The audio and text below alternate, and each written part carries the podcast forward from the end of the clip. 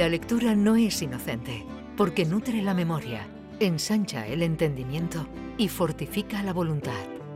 También construye criterios, alumbra ideas y propicia la reflexión. La lectura es un bálsamo con múltiples propiedades y por eso Alfredo Valenzuela nos lleva al Bálsamo de Fierabras.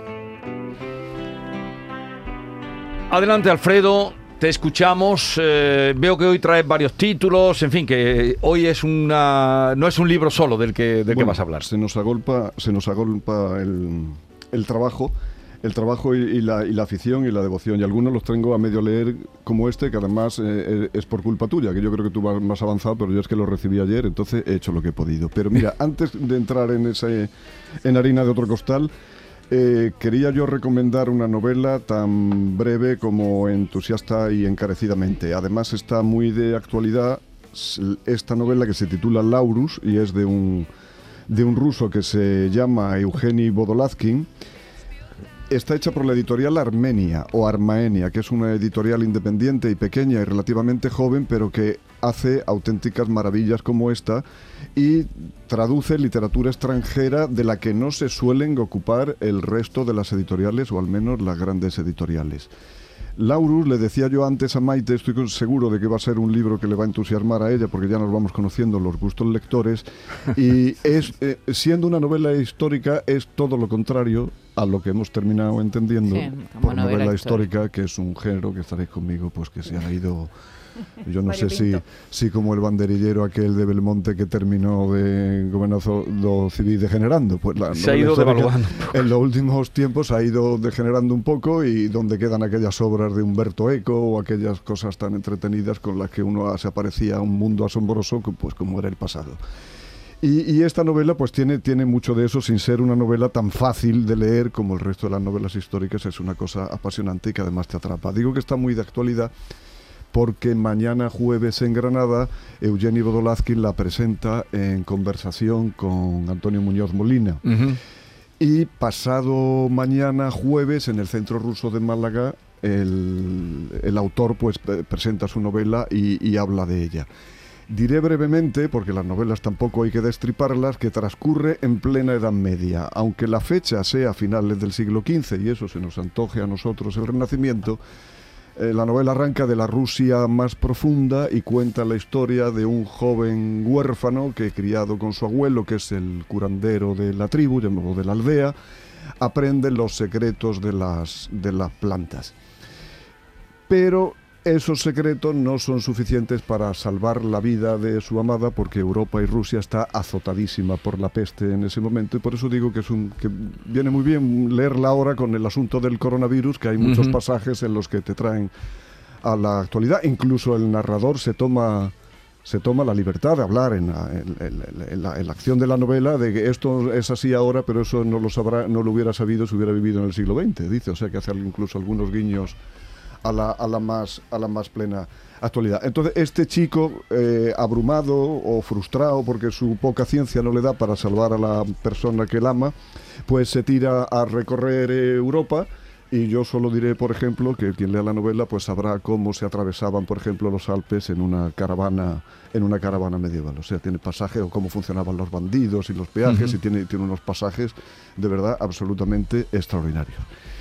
Y Título- dicho lo cual, Laurus, Laurus, que es el nombre Sí. de uno de los personajes, de Eugeni Vodolazkin en la editorial Armenia. De- recomiendo tanto la, la novela como la gente que se pare y le eche un ojo a esa editorial, que puede que no sea de las más conocidas, pero que no va, no va a defraudar a nadie.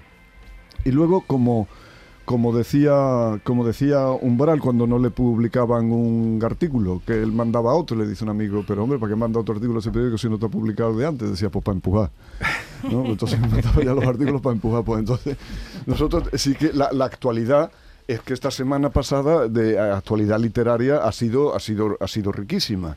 eh, porque nos han llegado las noticias otra vez de Chile de que la izquierda está cancelando a uno de sus mitos, que era Pablo Neruda. O sea que, la, la cultura de la cancelación no repara ya en fronteras ideológicas, sino que, que le llega al más pintado, ¿no? Aquello que decía Bertolt de vinieron por uno, vinieron por otro, vinieron por otro, y al final pues, han terminado viniendo por Pablo Neruda también. que no digo yo que puesto que yo no soy partidario de ninguna ninguna proceso inquisitorial de esos, pero que desde luego como persona era eh, uno de los primeros candidatos a ser cancelado en cualquier ambiente, no ya familiar, sino con un sentido mínimo de la honradez.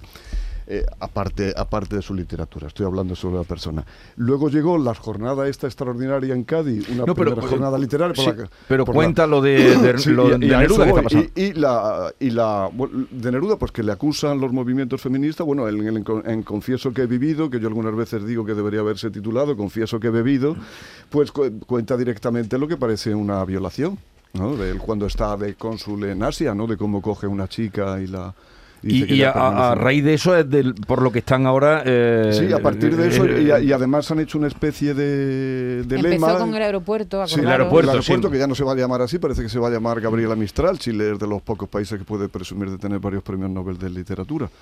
Y, y, mm, y luego han hecho un lema que es cállate tú, no por el me gusta cuando callas. gusta cuando callas. Que es un Pero- poema que a mí me gusta mucho porque además él termina callándose por el silencio de la es otra, un finalmente. poema bellísimo, pero O sea, en fin, en esto estamos en lo que tú has planteado, en la cancelación. Si empezamos así, yo creo que a los creadores hay que pedirle, o a los artistas, hay que pedirle eh, su obra, pero no santidad, ¿no? Claro, claro que no, claro y, que no. y lo que tú dices, le están Como ajustando dice- ahora. Como dice Marcelo Gullo Amodeo, el historiador argentino de la conquista de América, que yo fue una empresa de hombres y de mujeres, habría que decir hoy, ¿no? Sobre Mm. todo de hombres, no de ángeles. Entonces, pues, cualquier empresa de hombres, porque, porque hay que pedirle a determinado momento de la historia o a determinado país que tenga ángeles en vez de hombres y eso no se ha producido nunca. Bueno, y finalmente llegamos al, al- al libro de, de Ana Merino, de Amigo, que tú llevas más avanzado que yo en la lectura. No, yo lo tengo ya casi a punto de he terminar, ¿eh? podido, pero pero me, ha- me ha- me ha sorprendido gratísimamente porque era un señor del que yo lle- llevaba una pista desde hace tiempo detrás de él y no sabía que era un íntimo amigo de Lorca. Entonces me, me ha gustado doblemente por la circunstancia histórica que yo creo que lo pone con un valor simbólico eh, innegable.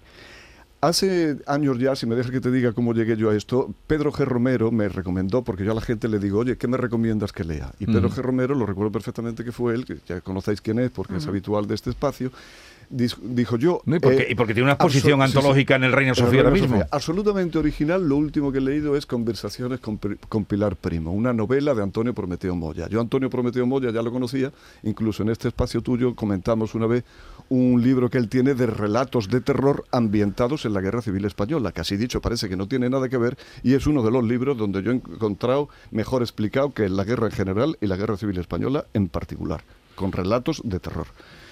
Y yo leí aquello de conversaciones con Pilar Primo, que es primo de Rivera, eh, y es una novela dialogada entre un profesor de historia que está haciendo una tesis y coge a esta señora antes de su muerte y, y le trata de sacar información.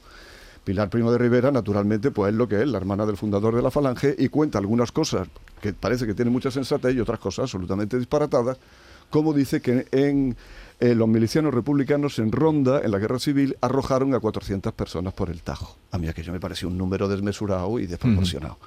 Llamé a una amiga mía de Ronda, que se conoce la historia de Ronda, y me dijo, hombre, ese, número es desproporcionado y eso es una barbaridad, pero a más de uno sí que lo cogieron literalmente y lo despeñaron por el Tajo. Porque no es lo mismo, estaréis conmigo, tirar a alguien por un puente, con idea de matarlo naturalmente, que tirarlo por el puente nuevo de Ronda, cualquiera que lo conozca. Y Joaquín Amigo, este amigo de Lorca, que por eso se llama este libro de Destino así, de Ana Merino, Amigo, se llama Amigo, pero Amigo ahí eh, eh, es apellido y no es sustantivo, es el amigo de, de Federico, de Federico García Lorca.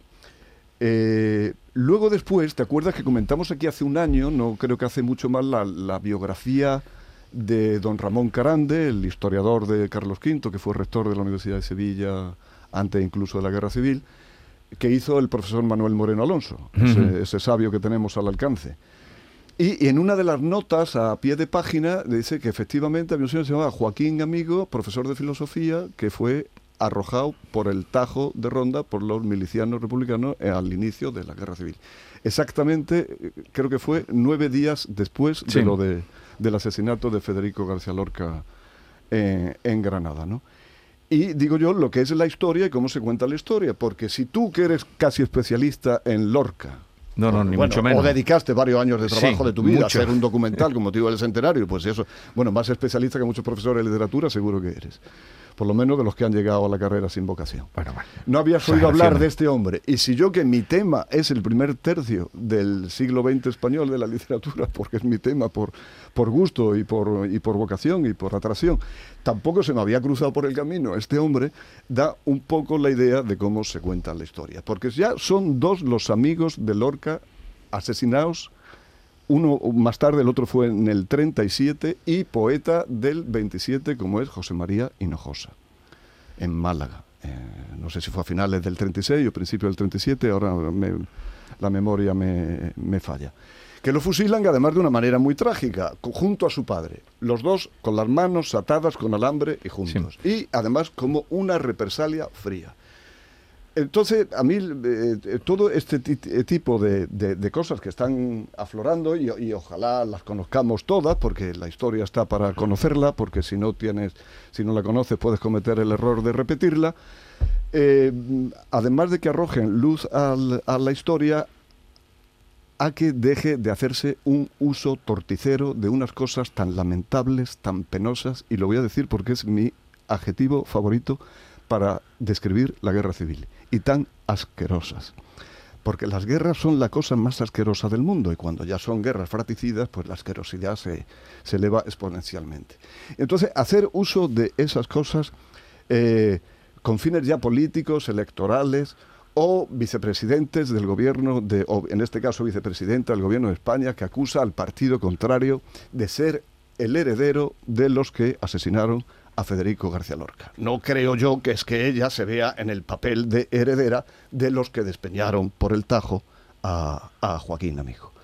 Y eso enlaza seguidamente con, porque una de las cosas que tiene, una de las cosas que tiene mucha presencia en el libro, que yo lo llevo por la, por, no llega ni a la mitad de amigo, es eh, Luis Rosales. Sí. Y el libro que Félix Grande, que lo citabais hace un ratito aquí, un verso suyo extraordinario, eh, hizo en defensa de Luis Rosales de la calumnia se llamaba. ¿no?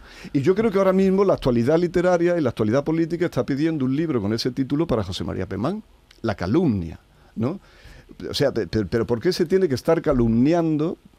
O sea, si tú tienes la razón en tus postulados ideológicos y políticos y demás, ¿qué necesidad tienes de calumniar a nadie? ¿No? Si, si tú tienes ya superioridad moral eh, sobre el adversario, no vamos a decir el enemigo, ¿y qué necesidad tienes de calumniar a nadie? ¿no?